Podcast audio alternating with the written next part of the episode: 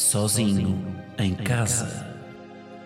Um podcast de Guilherme Geirinhas, que aqui se apresenta na terceira pessoa, com um efeito na voz para causar mais impacto.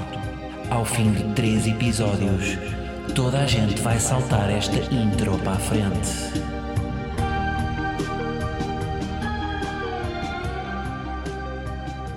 Olhem para a voz deste menino que está carregadinho de SARS-CoV-2. Como é que é, malta? Como é que nós estamos? Sejam bem-vindos ao episódio. Qual é que é o episódio? Qual é que é o episódio? O episódio 150 e picos. 158. Como é que vocês estão, malta? Melhor que eu, presumo. Quer dizer, eu estou mal de voz, mas eu não estou mal de corpo. Porque, como tenho três doses de vacina, o bicho apanhou, mas eu estou aqui a rijo.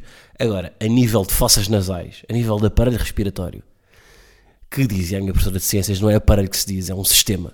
Porque um aparelho implica alguma independência. Um sistema é uma coisa mais. eh, É um circuito fechado que envolve outras coisas. Pronto, não interessa. Mas estou todo comido no meu sistema respiratório. Reparem como a minha voz está quase em Bento Rodrigues. Está quase em Bento Rodrigues.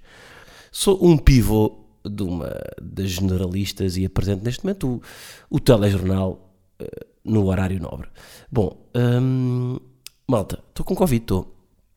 Agora, estou tão farto de Covid nem me apetece falar sobre isto. Uh, Covid é uma coisa boa, que é tenho tempo, estou em casa, estou em isolamento e portanto estamos aqui a gravar o nosso episódio. Estou neste momento uh, a gravar isto porque estou todo drogado sob o efeito de paracetamol, ibuprofeno, strepsils. Bem, eu ando a comer strepsils como quem come uh, ervilhas. Uh, mais o quê? O que é que eu estou? O que é que eu estou sob o efeito mais o quê? Ah, sobre tanto um verde. Depois eu tanto um verde, eu acho que é meio um placebo, não é? Porque aquilo há de fazer alguma coisa. Nem, já nem sei. Tal é, e ainda vibrocilo. Portanto, estou... Mas estou a conseguir gravar, eu estou bem, reparem, eu não estou mal. Eu em termos de... Eu só vos disser que, por exemplo, tenho feito uma bicicleta estática em casa. Vocês acreditam? É que tenho. Eu estou fisicamente, eu não me sinto mal agora. A nível de respiração e de tosse e de ranhoca, aí sim, estou de 0 a 10, diria que estou 8 de, de, em termos de, de sintomas. Portanto, são sintomas já moderados a severos. Malta, guerra. Estamos em guerra. Aliás, eu apanhei Covid quando o Covid, o COVID subitamente desapareceu, pelo menos, das notícias, não é? Porque a guerra na Ucrânia, hum, pronto, tomou conta do, do espaço mediático e, e tem-se falado muito nisso, não é?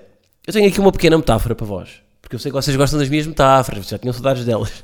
Bom, tenho aqui uma metáfora para explicar o que é que eu, o que é que eu sinto que é o Putin. Não é uma metáfora muito adulta, mas eu sinto que ajuda. Uh, pessoas familiarizadas com Harry Potter, que é provavelmente 85% do universo que eu vejo de podcast, sabem que Dudley, primo de Harry Potter, gordinho, uh, residente em Private Drive, num, numa moradia onde o seu primo dormia debaixo das escadas, sabem que Dudley é um menino egoísta. É um menino que, quando faz aniversários, gosta de receber presentes e, inclusivamente, houve um aniversário em que os pais lhe oferecem 36 presentes e ele tem aquela frase mítica de Harry Potter em que ele diz hum, e começa, isto é tudo meio em choro, mas eu não vou fazer o acting de choro porque neste momento não tenho capacidade vocal para isso, mas diz qualquer coisa como 36, mas eu ano passado recebi 37, eu odeio-vos. E os pais depois vão comprar mais um presente. E o que é que eu sinto? Eu sinto que Vladimir Putin é Dudley. É sim, senhora. Vladimir Putin é Dudley uh, neste seu jogo geopolítico de querer a Ucrânia. Porque, reparem, ele tem um território com, eu até fui confirmar isto, 17 milhões de metros quadrados. Na Rússia há 11 fusos horários. Uh, quando é meio-dia em Moscou, são 9 da noite nas cidades do leste.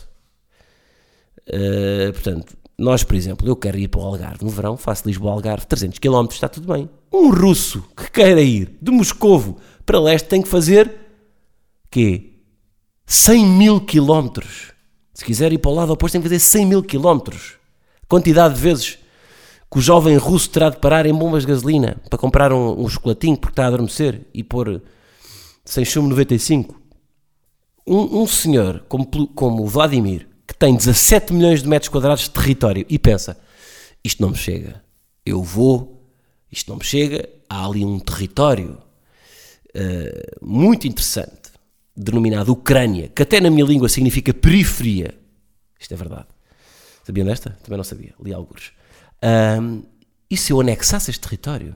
Ou seja, literalmente o que ele está a fazer é: eu recebi 36 presentes o ano passado, eu quero mais um. E a Ucrânia é esse 37 presente, pequenino, que à escala da Rússia é 1,28 avos da Rússia, mas que o menino egoísta e, e, e menino egoísta e agora estão a faltar adjetivos. Isto é um dos sintomas, não é? Vocês sabem que sintomas do, do da Covid-19: dificuldade em respirar, hum, dores de garganta, expectoração e dificuldade em encontrar adjetivos para completar as frases. mas Putin de facto é um menino egoísta e, e, ambicioso, mas aquele ambicioso tóxico que quer tudo para si. Bom, uh, malta, só se fala de guerra, não é? É de facto assustador ver muitas das imagens que surgem fruto do, do, egoísmo, do egoísmo deste menino, do Putin. Isto, no fundo, se vocês forem ver, é um padrão que se repete com o Covid. Que é. Um, que no fundo é no geral, quando acontece qualquer coisa que sai fora um bocadinho do. Pá, da nossa mediano, do nosso mediano cotidiano. Isto agora parecia, parecia um verso uh, de Sam da Kid.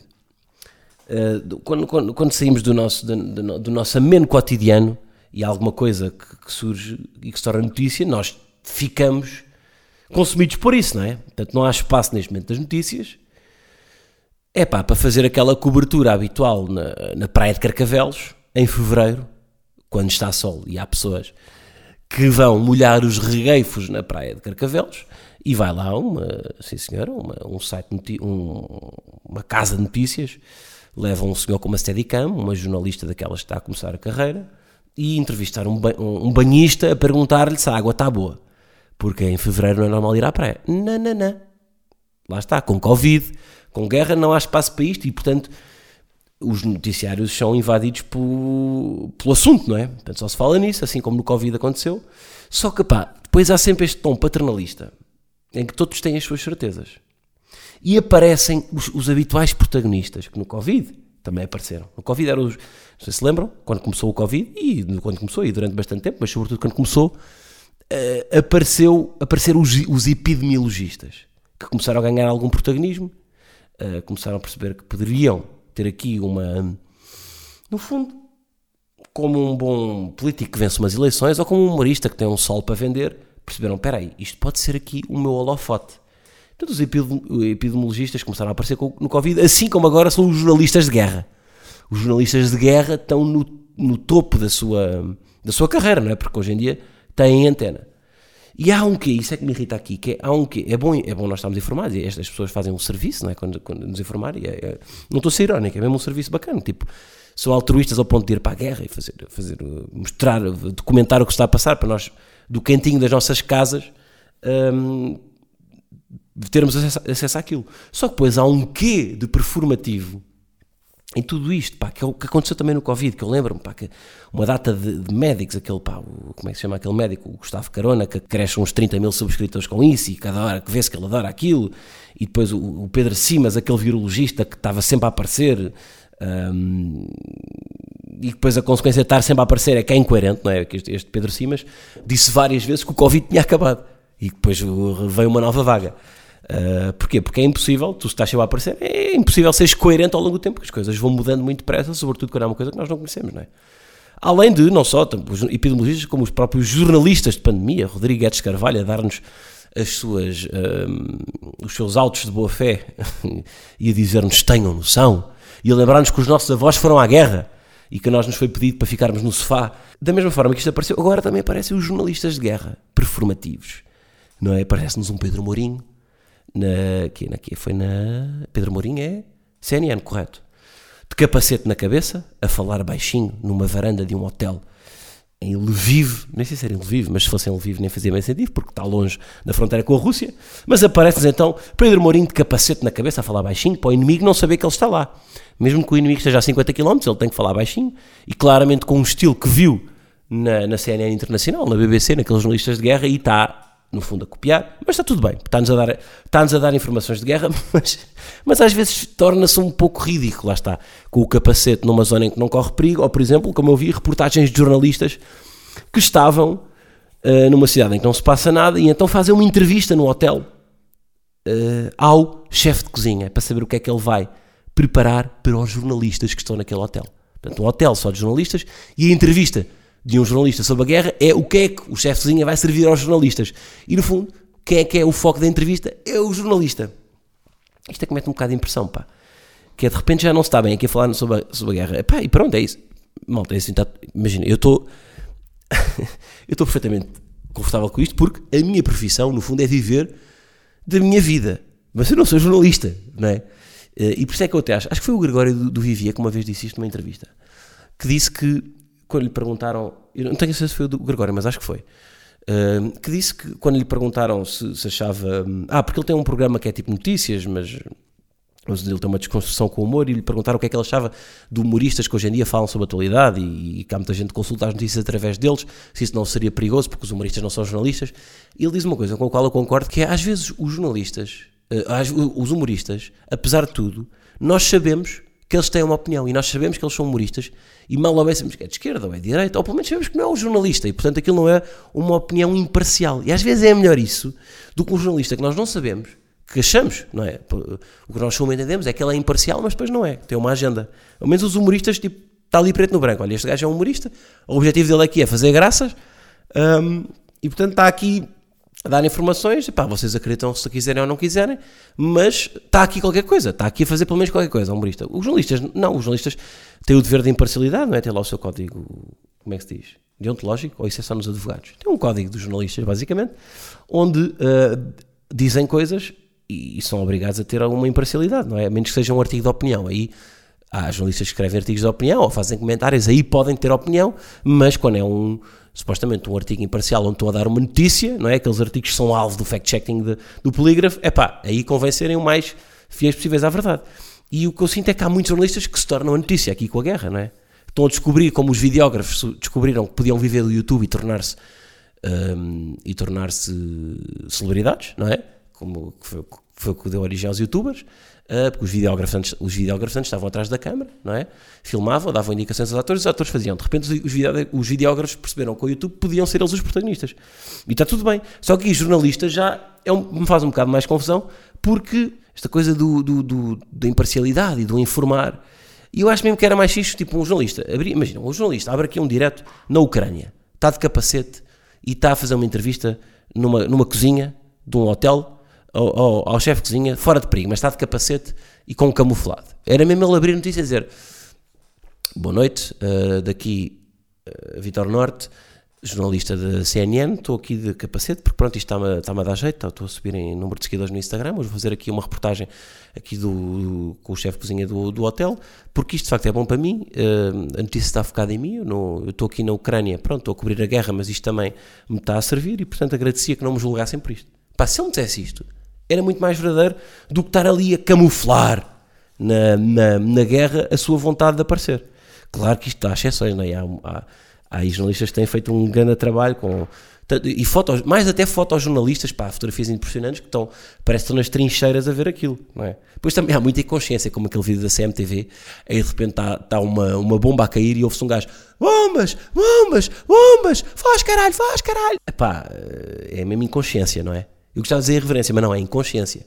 Portanto, um, vejo há aqui um padrão, isto aconteceu no Covid e muitas outras coisas aconteceram no Covid e estão a acontecer agora, uh, como a questão da bandeira da Ucrânia agora, que estamos a que é um símbolo de resistência, não é? E assim como foi a bandeira francesa quando foi o Charlie Hebdo, o arco-íris com a, com a frase vai ficar tudo bem no Covid, um, e, e, e, pronto, e eu acho, e, eu acho que está tudo certo nisto, tipo, eu, eu até, eu por acaso, eu até as pessoas dizem, ah, meter a bandeira, agora metes a bandeira e já é solidário, agora, agora metes o arco-íris e, e os problemas resolvem-se todos. E claro que os problemas não se vão resolver todos, mas isto no fundo são fórmulas que nós arranjamos para tornar tudo mais fácil de, digerir. E às vezes isso é importante, não é? Tipo, só tornar, a, se uma pessoa se sente mais empática por, por meter a bandeira da Ucrânia em, com opacidade a, a 70% por cima da sua fotografia de perfil, e se isso ajuda a sentir-se pá, mais empática com a situação, está tudo bem. Isto, no fundo, são tudo formas que nós arranjamos de gerir. Agora, não acho é que vão mudar o mundo com isso, não é? Não vão. Mas é de facto uma forma de. de, de, de que nós arranjamos. É, é, lá está, é uma, isto é uma fórmula, não é? Nós fazemos sempre isto com várias. Com, é isso aconteceu com o Charlie Hebdo, com a bandeira francesa. Agora, eh, temos é que ter consciência disto, nós acertamos pouco, não é? é, é, é no fundo, é, é impossível. Está-me a ligar o manager, vou fechar. Vou ligar aqui a chamada, desculpem lá. Um, nós, nós no fundo acertamos pouco, não é? Porque nós, como se sabe pouco, lembram-se do início do Covid, não é? Não se pode usar máscara, afinal já se pode usar máscara, uh, isto, havia sempre informações contraditórias, como agora também há. Há pessoas que têm posições muito certeiras sobre tudo o que está a passar e que vai haver um volte-face. E, e atenção, a atenção que nós também vamos dar a isto vai dispersar ao longo do tempo. O conflito, se calhar, até tem tendência a agravar ao longo do tempo, mas a nossa atenção ao conflito vai dispersar assim como com o Covid chegou uma altura que nós já não podíamos ouvir falar dele não é? Hoje em dia tam, pá, temos 10 mil, 10 mil casos novos, não é? Ou 15 mil, uh, e houve uma altura em que ter 10 mil casos novos implicava ser, ser chamada de capa num jornal e, e, primeira, e primeira notícia. Mas hoje em dia já, pronto, estamos familiarizados e as cenas com o tempo diluem-se. E, e, pronto, e portanto cada um faz a sua cena, não é? Cada um tenta, tenta uns metem a bandeira, outros vêm para aqui para o podcast dizer coisas como eu, que também fiz no Covid, não é? Eu também tenho os meus truques, não é? Uh, e portanto, é é, no, no, fundo, o que é que eu estou a dizer com isto? É que é impossível ser-se coerente, não é? Um exemplo muito simples. Vou-vos dar um exemplo muito simples. Há várias pessoas com, com a bandeira da Ucrânia, não é? Quando falam sobre o tema, dizem Kiev em vez de Kiev. Kiev é o nome da cidade com pronúncia russa. Eu também nem sabia isto, vi isto recentemente aqui num artigo. É o nome da cidade com pronúncia russa. Kiev. A versão, ou seja, vocês estão, vocês estão no fundo estão com a cidade, mas estão a dizê-la com, com a pronúncia do invasor. Segundo na versão ucraniana, acho que não é Kiev, mas sim Kiev. Aliás, já vários ucranianos vieram pedir para as pessoas usarem a expressão Kiev em vez de Kiev. Mas é só um exemplo, é normal haver outros, mas é, é só que eu sinto nestas coisas, na, há sempre uma hierarquia para ver quem é que é mais bonzinho de todos, não é? quem é que neste momento está, a ser mais bonzinho na, eh, em tempos de guerra. A melhor solução é não falar, não é? Porque há sempre alguém que sabe mais do que nós, que vai perceber que nós somos uma fraude. Eu volto sempre ao mesmo. este podcast é muito monotemático diz ele enquanto fala deste assunto, para não falar sobre este assunto. Ou Guilherme, tu és redundante e és tu próprio incoerente. Sabe o que é que isto. Esta coisa de. Há sempre alguém que sabe mais sobre nós e que vai perceber que nós somos uma fraude. Isto lembra-me. Eu, eu lembro-me disto sempre a propósito do Prós e Contras, que era um, um programa que eu costumava ver, que entretanto foi descontinuado, não é? Assim como o iPhone 7. Um, e o Prós e Contras, eu lembro, por exemplo, quando era um Prós e Contras sobre combustíveis, que é um tema que eu não domino. Um, eu achava sempre que as pessoas que lá iam falar sabiam bué, porque eu não dominava o tema e, portanto, ouvias a falar sobre combustíveis, cheios de certezas sobre a influência de, de, de fatores exógenos sobre, no, no, no, preço galopante dos combustíveis e, com aquele, e, e, e, concordava com elas, com aquele acenar de cabeça assertivo. Só que depois, quando ia alguém ao prós e contras falar sobre humor, toda a gente me irritava. E nós temos tendência a admirar pessoas que, que, dominam temas que nós não dominamos e a odiar aquelas que, que, que acham que dominam os mesmos temas que nós. Não é? Nós tem, temos mais respeito por pessoas que nós desconhecemos completamente o tema, porque provavelmente estão a dizer qualquer coisa que sabem, mas nós não temos a certeza, não é? Provavelmente há outra pessoa que sabe mais sobre esse tema que está irritada com essa pessoa. E temos tendência a odiar aquelas pessoas que dominam o mesmo tema que nós, quando provavelmente a maior parte das pessoas que não dominam esse tema até as estão a respeitar. Isto foi confuso? Acho que não. A verdade é que nenhuma nota está certa, que é nós estamos quase sempre na mediana. Eu acabo sempre a dizer o mesmo, mas vale não falar, tenho mesmo que acabar com isto, não é? Epá, olha, isto é um clássico movimento que eu gosto muito de ver em redes sociais, que é eh, há uma pessoa que partilha um vídeo, um vídeo que é pá, que é uma aberração, um vídeo que é daqueles pá, que, não, que não é para partilhar, que é tipo, estás a cometer um crime, um crime de guerra, uma coisa quanto menos, quanto menos gente vir, melhor. E então o que é que a pessoa faz? A pessoa vê, -se, vê esse, esse vídeo e, e partilha o vídeo a dizer acho inacreditável pessoas que filmam isto. E está a partilhar o vídeo. Portanto, está, no fundo, a criticar o que a pessoa está a fazer, mas está a amplificar o que criticou. Pá, isto tem boa graça. E eu, e eu agora estou a dizer o que essa pessoa fez, a amplificar o que a pessoa fez. Portanto, isto é uma teia, no fundo, de incoerências. Pá, isto é muito divertido. É muito divertido nós. Não, pá, é isso. Portanto, o que é que eu acho? Agora, depois vem aqui outra coisa. Que, é, então, mas se, se mulher é não falar, se não falássemos, de repente isto passava anos ao lado, estava, estavam crimes de guerra a ser cometidos, como, pá, como aquele. Pá, lá está um desses vídeos absurdos, pá, que se vê aquele tanque a atropelar um, um carro, pá, que é uma coisa, pá, é uma aberração, não é? Tipo, é um vídeo que dá vontade, pá, aquilo dá vontade de, sei lá, meu, de chorar. Uh, mas se não houvesse esse vídeo, nós não tínhamos noção daquilo. Se não houvesse pessoas a falar sobre aquilo, nós não tínhamos noção da dimensão daquilo. Portanto, também não se pode deixar de falar, não é? Portanto, eu entro sempre naquilo. Então, quem é que deve falar? E o, e o que é que eu chego à conclusão? Que o mundo está perfeito como está. Que é, falam pessoas a mais, mas depois há outras que policiam as que falam a mais, e depois há outras que falam sobre as que policiam e sobre as que falam a mais, que sou eu, que estou aqui no podcast. E outras pessoas também, não sou o único. Pá, se eu agora fosse chamar a, chamado para a guerra, como é que era? Pá, você, é que. É que porque isso é uma coisa que me assusta, boé, pá. Porque se eu fosse chamado para o serviço militar, eu. Olha, eu disse aqui no podcast que eu gravei. Sabem que eu tenho um podcast que vocês devem ouvir. Já sei o último episódio, eu não vos tinha dito. Tenho um podcast exclusivo no Patreon, onde não estou sozinho, onde falo, onde lavo roupa suja, que é muito melhor do que este. Aliás, todos os ouvintes do Patreon dizem. E onde já falei sobre isto, na, dei um lamiré. E vocês, portanto, se não estão, se não estão a par, vão ao meu Patreon, patreon.com.br subscrevem. Eu com o vosso dinheiro usarei tudo em, em mais ibuprofeno ou paracetamol. Eu estou-vos a dar o nome do genérico, não, estou, não vou comprar de marca sequer, porque lá o, o, o valor que eu meto lá não dá para comprar uh, medicamentos de marca, não, tem que ser tudo genérico. Uh, mas o que eu estava a dizer é que se eu fosse chamado para o serviço militar eu acho que ficava maluco, mas não era aquele stress pós-traumático de regressar, de, pá, de, ter, de ter estado na guerra e voltar com traumas, não, eu acho que ficava maluco a ir para lá. Eu não estou a ser irónico. Eu, com os meus medos antecipatórios, só ir num tanque sem janelas, a primeira coisa que eu penso nisto, eu, eu, pá, eu sofro bué, eu tenho, pá, eu tenho os medos todos, tenho alguma claustro, alguma não, muita claustrofobia, uh, e eu fritava logo a ter de ir num, é a primeira coisa que eu penso, se eu fosse para a guerra e tivesse que ir num tanque sem janelas, eu fritava logo, eu começava logo, pá, entrava logo em parafuso. E agora meio, vou dizer meio a brincar, mas isto tem, pá, tem, até tem alguma tem alguma verdade que é que nós estamos habituados aos, aos filmes de ação americanos em que o, o vilão, vocês reparem, nos filmes, até no, no Stranger Things, na última temporada, uh, os maus são os russos. E nós estamos habituados a este universo de filmes de ação americanos em que o vilão é sempre um, um oligarca russo que, que tem um iate cheio de mulheres e, e uvas com os dedos dos pés. Um, portanto, nós quase que faz sentido ouvir o Putin a falar, a falar russo, e a pensar, ah, ele é o mau. Então, é, eu sempre ouvi, não é? Foi sempre com esta voz que eu ouvi os maus nos filmes americanos. Faria sentido o, o Putin de repente começar a falar espanhol? Mira, que vamos invadir a Ucrânia. não, é? não? Tipo, imagino o Putin, tipo, Miroslav Krakow, Zenit Ucrânia. Vou fazer um estereótipo aqui, malta, ok? Não acredito no que estou a dizer, mas nem achamos estranho isto vir da Rússia, não é? Se houvesse algum, até aquela coisa, se houvesse algum país que fosse fazer isto, claro que era a Rússia, não é? Claro.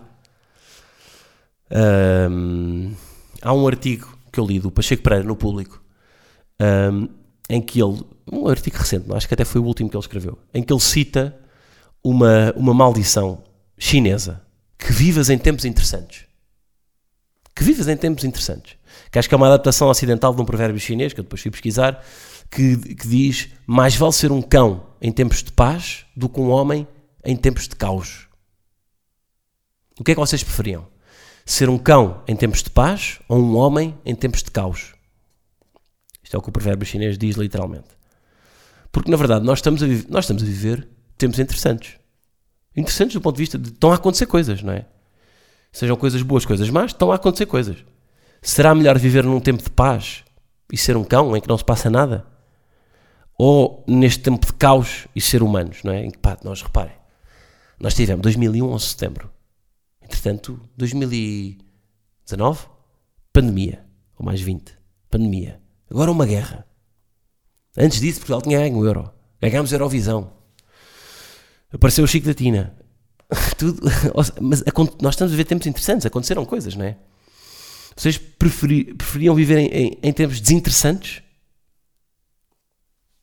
Eu não sei. Olha, depois não havia jornalistas perfumativos, eu não tinha aqui tema para o podcast. Se, um tema. se vivêssemos em tempos desinteressantes, o humor o humor ia ser todo ia ser, todos os humoristas iam estar a fazer solos tipo tipo o Seinfeld estou a dizer que o humor do Seinfeld é, é desinteressante. Estou a dizer que ele, ele debruça sobre os, sobre os temas desinteressantes que também que é uma é uma proeza não é? Ele, ele, pá, ele faz uma piada sobre uma tampa de garrafa que é uma coisa que em tempos desinteressantes continuaria a fazer sentido. Mas em tempos desinteressantes deixa de haver espaço para piadas sobre sobre geopolítica, sobre guerras, não é? Olha, só para ser um bocadinho de guerra, vocês, pá, eu não tinha noção de. Há aqui uma, uma, uma aplicação no telemóvel que eu tenho a certeza que vocês não estão neste momento a par, ou que está completamente. Está tipo. Fizeram uma pastinha, pastinha utilitários. Quem tem iPhone vai perceber o que eu estou a dizer. Fez uma pastinha utilitários e meteu lá para dentro essa, essa, essa app, que é a app Lembretes. Uh, e eu fui dar a ela porque estava a pesquisar, tipo, pá, precisava de organizar as minhas watchlists de, de filmes e de séries. Tipo, tenho, pá, tenho de filmes e séries que quero ver. Que vou pôr no letterbox, mas estão lá à balda na watchlist sem nenhuma. pá, sem grande critério. E então tenho aqui, pá, esta pasta dos lembretes, esta aplicação dos lembretes, dá para criar uma. dá para criar várias listas. Em que vocês, por exemplo, criam uma lista, filmes, outra lista, séries, outra lista, livros e podem e depois vão adicionando os filmes, séries, livros, etc. que querem ver. E depois podem pôr por ordem de prioridade, tipo, quero ver este esta semana, ou quero ver este mais que o outro. Podem organizar aquilo de acordo com a prioridade que vocês querem dar. Epá, eu vou-vos dizer, estou-vos a dar esta recomendação depois de ter descoberto isto há 10 minutos. Eu tive 10 minutos a navegar naquilo, 10 não, com, mais com o tempo podcast, se calhar já há 40, mas eu tive 10 minutos a brincar com aquilo, gostei. Agora não sei se vai ser um fiasco a partir de agora. Mas pareceu muito interessante aquilo, pá, para organizar a minha, a minha watchlist. Um, portanto, estou com vontade de, de, de, organizar isto só para. Se calhar nem tenho vontade de ver os filmes, mas tenho mais vontade de organizar os filmes que eu quero ver. E podem lá organizar as vossas coisas. E depois, aquilo lá fazer uma coisa, por exemplo, na Netflix dá que é vocês abrem um filme na Netflix e se forem lá, aquilo tem um botão que é o partilhar. E podem partilhar aquilo nos lembretes e o filme vai parar aos lembretes. Estou a sentir a dor da minha voz neste podcast mas eu sinto que me dá uma certa, não é? Está nasalado, não é? Está, dá-me uma certa credibilidade que eu não tenho.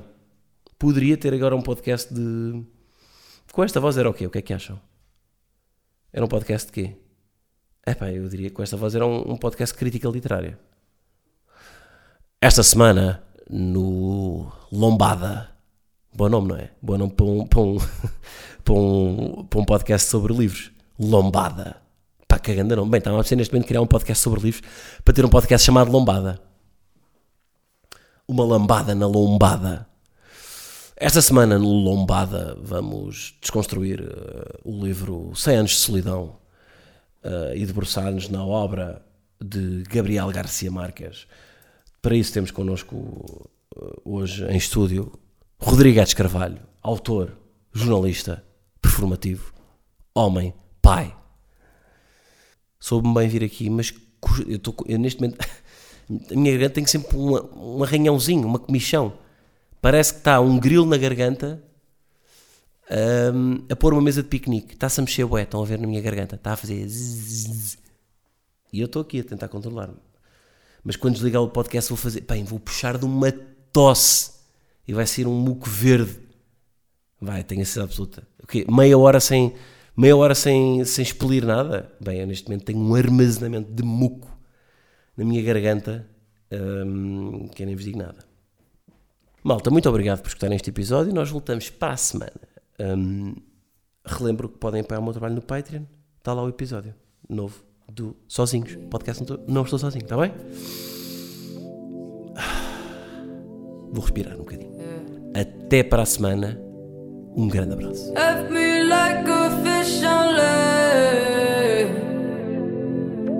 Left me like a